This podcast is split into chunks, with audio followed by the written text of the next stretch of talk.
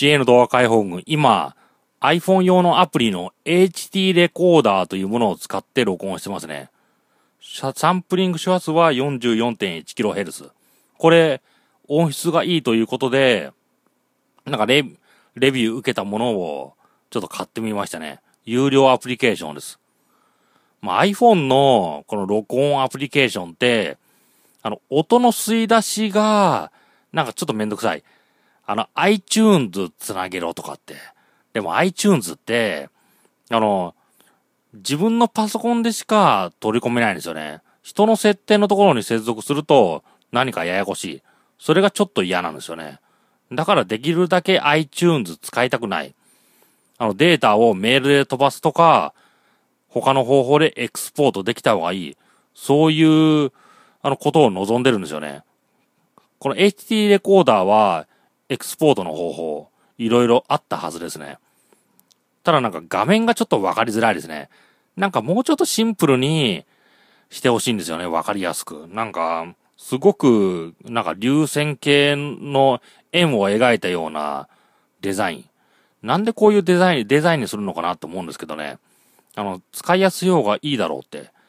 あの、普段使うときになんか HT レコーダー悩むんですよね。こうするにはこうしないといけない。あれ？どうやるんだったっけ？みたいな。そういうところがあります。でも、ちゃんと使えれば音がいいはず。それと今回、BM700。この、スマホにも変換ケーブルだけで接続できてしまう、このコンデンサーマイク。いまいち仕様がわからない、あ、怪しいものと言われてますけど、私面白いんじゃないですかね。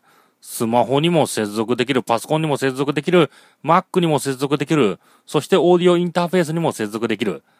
なんだろう？こんなものないんじゃないですか？今まで。あのー、今まで専用のスマホはスマホ用のマイク。パソコン用はパソコン用。オーディオインターフェースはオーディオインターフェース用。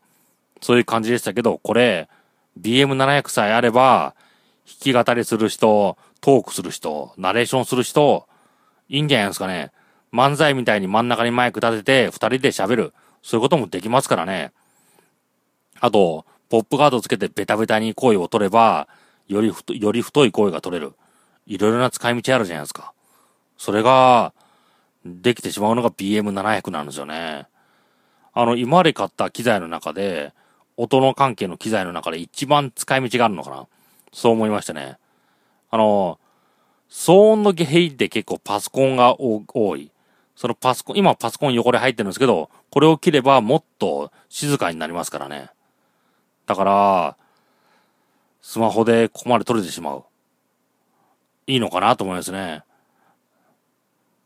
ということで、BM700 と有料のアプリケーションの HT レコーダー、それを使ってみました。